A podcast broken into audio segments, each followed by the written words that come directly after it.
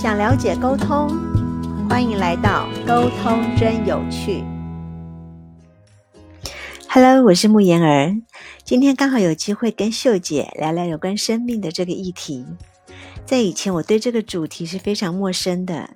原来啊，它是探究生命所谓何来，人生的存在价值为如何。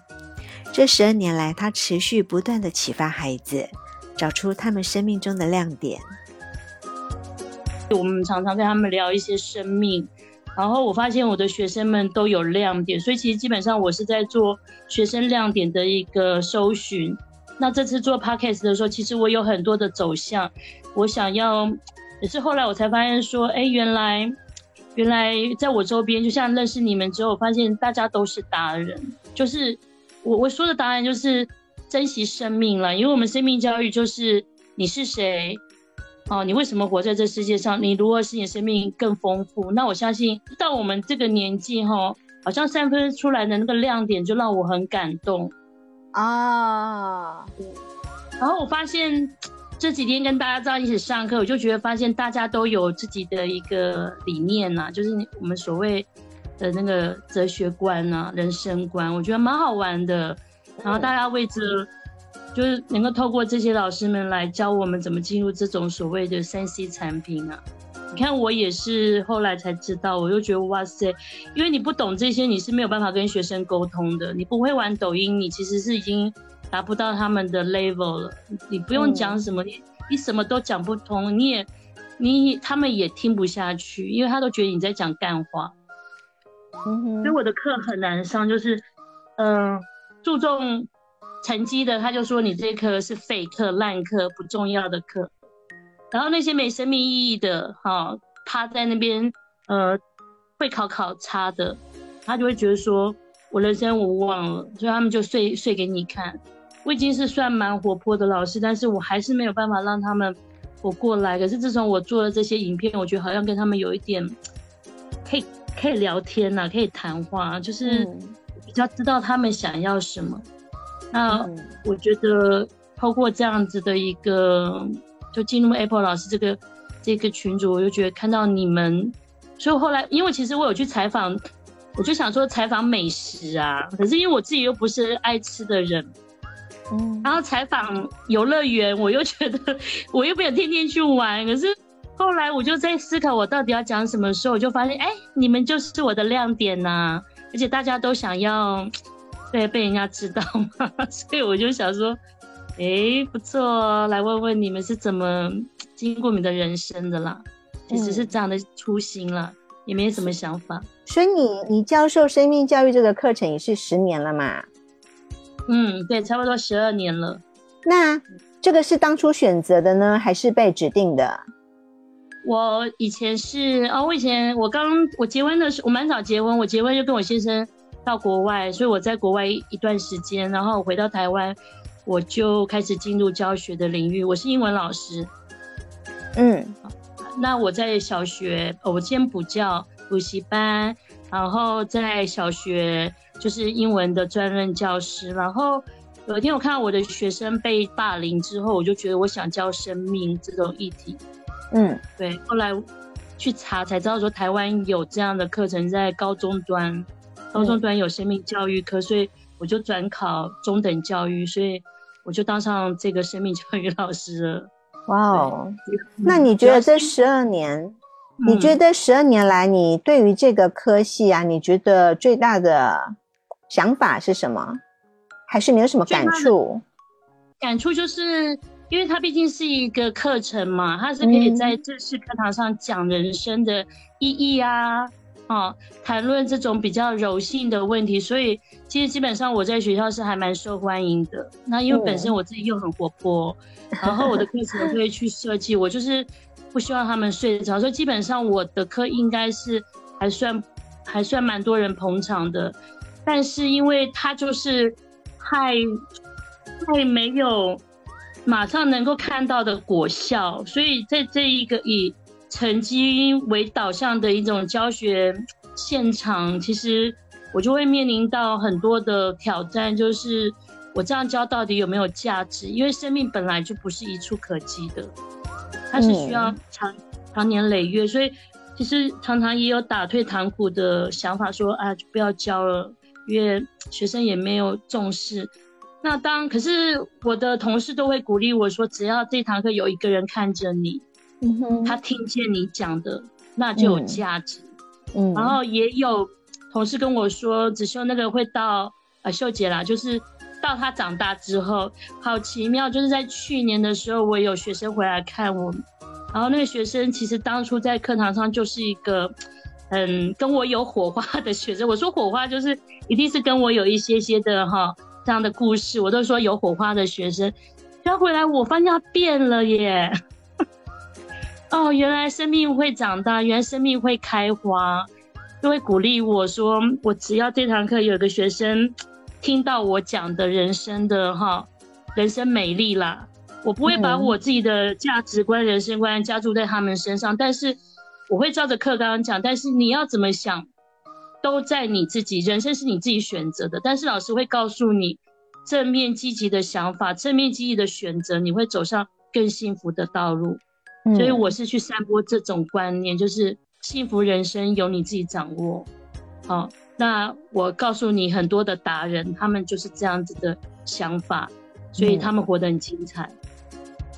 因为这颗在在在台湾的教育哈，其实是不被看好的一颗，基本上也没有释放出。位置给很多的老师们来考，所以我能够当上这个老师是很不容易的，嗯，所以我很珍惜。但是昨天听完了那个一日网红网红后来不是直播，我就想说啊，我是不是应该不要教当老师，我来开直播好了？对啊，我就觉得我在学校被气，然后被不看重，然后好像没有什么价值，不是不是钱的问题，是。你有没有被看中？说你这堂课你讲的，或许你这堂课讲的，你去直播还有人理你，对不对？嗯。可是你现在被摆到课堂上面，他们就睡给你看，玩手机的玩手机，不理你就是不理你。纵使我在觉得我自己有价值，学生不理你，没有回应，其实是还蛮难过的啦。所以你自己也很嗨，像我们现在线上课程，我都自己嗨到不行，还是没人理我啊。啊，跟你跟你分享了。其实我们上这堂课会非常的沮丧，就是因为它不是正课，所以我学生有骂过我的、啊，什么烂课啊、废课啊、不重要的课、尿遁课啊啊，我都不知道你在上什么课啊，你到底在上什么？我讲那么多还不知道我在上什么。所以 他是高中高中三年都会有排这个课程吗？还是某一个学年才有？哎，现在因为一零八课纲，所以是看学科、看学年，就是看学校，就是他每一个不同科。我们学校是天主教学校，所以基本上他蛮重视生命这个议题。然后呢，在一零八课纲，我们学校又属于一个有普通科，还有职业科，啊，还有国中部，所以就是看学校的教务处他们怎么把它摆到这个课纲的里面。所以我目前是教授国中、高中普通科，还有职业科、电机、电机机械，还有自主科，那还有上进修部的课程。所以我基本上我教的还蛮蛮多学生的，嗯，大概一年要教到七百五十个学生。哇哦，教有几个班呐？我的课还蛮多的，大概是，呃，我去年将近到二十五堂课。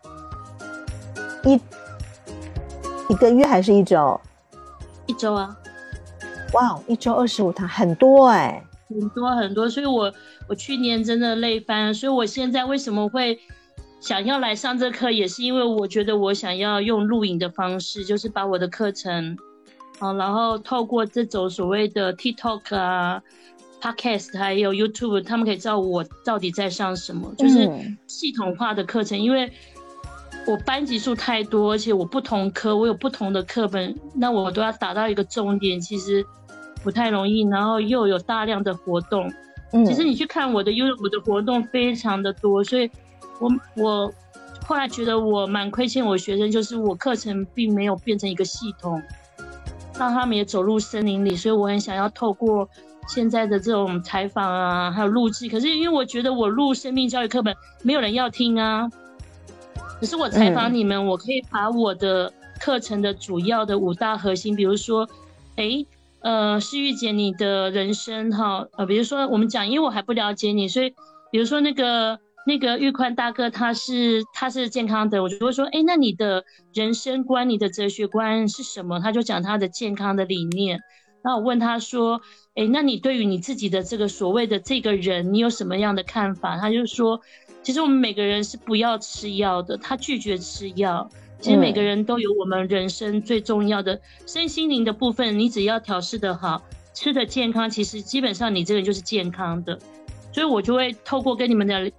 谈话把我的课程带出来，那这个带出来就是也谢谢你们做我的 pattern，那让我跟学生们讲，那他们就觉得说我今天做的是有意义的事情，而不是他们所谓的干话，因为他们都觉得我在讲道理，在讲干话，因为课本就是就是这种比较对不对？生命乏味的，对。可是我很想要透过这样子的一个架构，把你们故事带进去。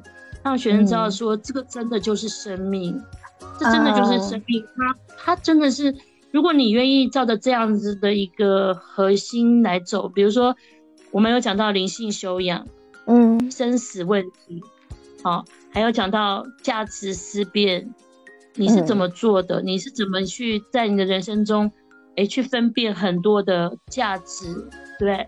嗯，还有再来就是你所谓灵性修养，我发现我们的群组里面。很多是跟身心灵有关的嘛，嗯，算命师啊，或是什么什么，我觉得这个都可以聊了。其实我基本上我是一个蛮还蛮蛮蛮蛮能够接受大家想法的老师嘛，所以我讲好多。对啊，你要多讲点，对，你要多讲点。那你的那个，请问一下你的 YouTube 的那个那个抬头是什么？哎，我 YouTube 抬头叫做“幸福猴子秀”，就解出任务，幸福猴子秀，我传给你。你找 YouTube 就找幸福，因为他们都叫我幸福老师。好，对我最终就是要带孩子走向幸福。那因为我自己名字叫洪子秀嘛，所以他们就说老师你就是猴子秀了。因为其实我在学校跟比较熟的我就会搞笑了，哎，我就会搞笑，然后他们就觉得我蛮好玩的。然后幸福猴子秀啊，嗯，幸福猴子秀查得到哦。幸福目前猴子秀，你为什么没有看到？啊，有有有有有有，哦，你的秀是英文啊，对对对，好可爱哦，你这个漫画好可爱哦。嗯，那个是哎，那是我女儿画的。哇，你女儿多大了？哦，我女儿很大了，你猜？我不想你，你说你很早结婚嘛？嗯，我我我一儿一女，啊，儿子是儿子是大三，那这个女儿今年大一。对我女儿是师大附中美术班的，哇，呃，蛮会画画的，所以她这是她小时候画的了。她小时候她喜欢画我，然后我就希望说，嗯，我希望说把自己，哦，你看哦。我我后来做抖音哈，放我抖音的时候，你看我的人数就变一百零二，都 没有人看了，很惨哎。所以昨天老师就在教说，老师在教说不要放 YouTube，因为 YouTube 真的没有什么人。但是抖音抖音可以，抖音只要你拍对影片就可以。那我其实是一个还蛮中规中矩老师，所以我不太敢太活。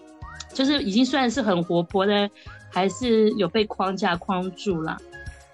偶包，偶包，对，还没有到那。可是因为我当初就是我的学生，就是就是，其实我做网红其实已经差不多三年。就是有一天我在课程当中就跟我的学生们聊到这个网红的这个职业，因为其实我也是希望我的学生们活过来，所以。后来我们在讲到人生的这个人学的部分的时候，跟他们谈到他们将要做什么，我们就是把很多的职业列出来。后来我们才发现说，现在最红的是就是所谓的这个网红，对不对？所以我们就设计课程叫网红一就一日网红。那我希望我的学生去采访我们学校有的特色。那奇怪的，这个课好像也没引起他们太多的那个热烈反应了。哎，不同科不同科，基础科有反应，那机械科，那我就觉得很奇妙，就是我最喜欢的学生一个女生，她机械科，她就跟我说：“老师，你不要谈这个议题。”我想说怎么了？然后我们就是透过很多课程去去去分析网红。网红他们讲话的这个正确性，哈，就也是所谓的这个叫做媒体试读。然后后来是要跟我说，老师，其实我就是网红，哇，我真的吓一跳，我就就问他说，啊，你做多久？原来我这个学生其实当中，他国中他就开始在 YouTube 放他的采访的很多东西，他不敢给我看，是因为他说，老师，学生同学知道之后就会来，你知道负面的负评。霸凌，对，他就很难过，我就跟他说，好，那没关系。然后他他也觉得我很活泼，所以我就开始跟他合作，就是我帮他讲故事，然后放在他的那个频道上，哎，一度还不错，就是还蛮多人去听的。对，他就觉得，哎，老师也不错，就是我们就开始合作我生命教育的这个部分。嗯，那直到嗯去年他毕业之后，我又转型到。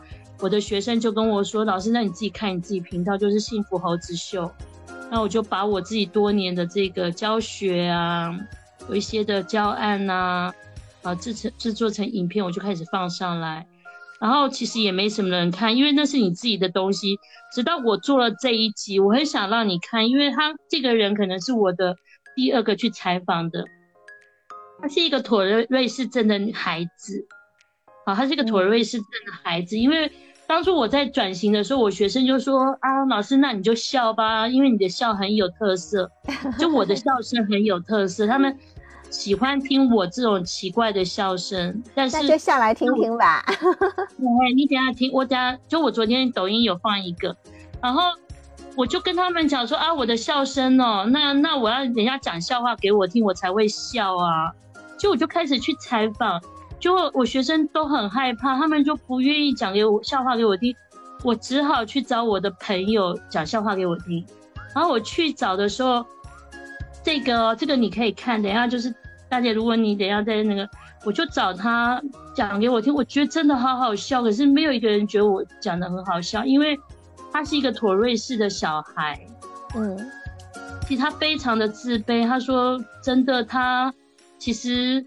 啊，我就觉得他讲的很好笑啊！我我学生就说：“老师你怎么怎么这么，你怎么笑点这么低？”其实我笑点非常低，他们在讲什么我就笑，然后他们就说我笑点之低了，我就觉得，然后很好玩。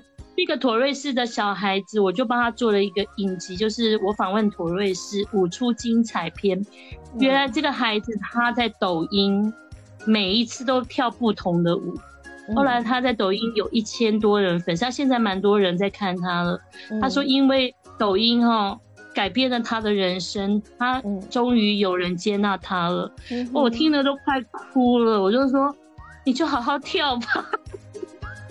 我就把这个孩子的故事讲给我国中生的学生，他们也哭了，然后大家就开始写卡片给这个哥哥，这个哥哥叫做骑马志，嗯，非常有名，然后。我就跟我就把他的故事分享给我的学生，然后说我的学生每天上课都要看抖音，他们就想要去知道这哥哥好不好啊，然后写信鼓励他。后来我就开始做这种所谓的特殊特殊的人们，比如说妥瑞斯啊、自闭啊，嗯，哦一些特别的小孩他们的专辑，然后去采访我学校的一些孩子，他们。在竞技上面得奖的故事，大概我都在做这个。可是我会觉得说，真正生命的故事，就是在，所以我才会说，我要先跟你聊一下，我聊一下，我就可以知道说，君姐你东西在哪里，我们可以怎么做？或许我们可以有个节目是，是是可以跟你聊的。就是我如果从，哎，我我传给你了，就是生命教育的五大核心议题。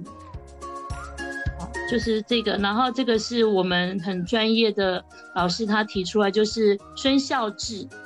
其实台湾的生命教育是孙孝志这个教授他整个主体拿起来，在课纲的部分，他们树立的五大核心。可是，在一零七就是一零八课纲是这几年，可是一零七课纲它是有呃七呃八个议题的，可是后来就整个又修改成五大议题，所以呃一零七课纲的议题是三八三个问八个核心，三个问就是我刚才讲的你是谁，第二你为什么活在这世界上，第三你如何使你的生命更精彩，所以我很想采访你们是这个原因，所以小梁老师我也很想问他你是谁，如果你对你自己的定义价值。好，肯定，其实你的生命已经很精彩。哎，我们那么多人，这么个个都是高手，哎，听他讲，讲到九点他还不还在继续讲。我的学校老师都讲不下去这么多，讲不。我不知道是我们学校老师是不是人生没有什么精彩，还是还是真的讲不出这些精彩的。我不知道，我这是我，其实我为什么要做这个，就是我一直很纳闷。为什么学校的老师他们都不愿意接受采访？每个都啊，不要了，不要。需要引导，就是有一些人呢，他觉得他自然而然的就做了这些事情，他并不觉得这有什么好特别呢，值得拿出来炫耀的。可他没有想到，他这样子的成果，会是别人眼中的亮点。对啊，所以这个是要这个是要我们去帮他挖掘出来的。就像我我有一个专题啊，我在大陆播客，我有个专题是针对雅斯伯格症的这个家家族。就是我那时候，因为我去大陆参加海峡两岸自闭症论坛嘛，我去受邀去那边分享。嗯，我那时候因为全部都是过动儿，全部都是高功能自闭症，全部都是高功能自闭症的这些孩子。然后我就想说，我们今天我们自己都有小孩，自己的小孩子过度的活泼跑跳，我都觉得父母都很抓狂了，对不对？那这些孩子是更暴冲，我用暴冲来形容。那这些家长怎么样能够去忽略掉孩子一百个缺点，只看重他身上唯一的一个亮点？就看到那一个亮点就够了，就可以把这个孩子培养成资优生。对，真的。嗯，因为我的名字就是指秀嘛，秀就是哎，我曾经就有一个 slogan，就是秀姐秀亮点嘛，秀学子的亮点。因为我是孩子的子，学子要秀出他们亮点，所以我经常跟你沟通，我就觉得我们的想法是一致的。不仅是学生啦，我觉得大人是啊，我们身边的每个人其实都是可采访的。都需要被他们都需要被鼓励呀，被发掘啊，去点亮啊。那我们俩来做被鼓励的点亮。好啊，对啊，我觉得真的好棒哦。我觉得真的这样子的，哎，我觉得这样的播客比较有有意义啦，哈。我们也等于说，呃，把大家的生命哈讲出来，哈。我觉得生命是影响生命的，在生命教育，它有一句话很有名，就是。生命影响生命，生命陪伴生命。对，我的生命也会影响你生命。喜欢生命教育的这个主题吗？欢迎在留言区告诉我，也欢迎跟我分享你们的小故事。我们下次见。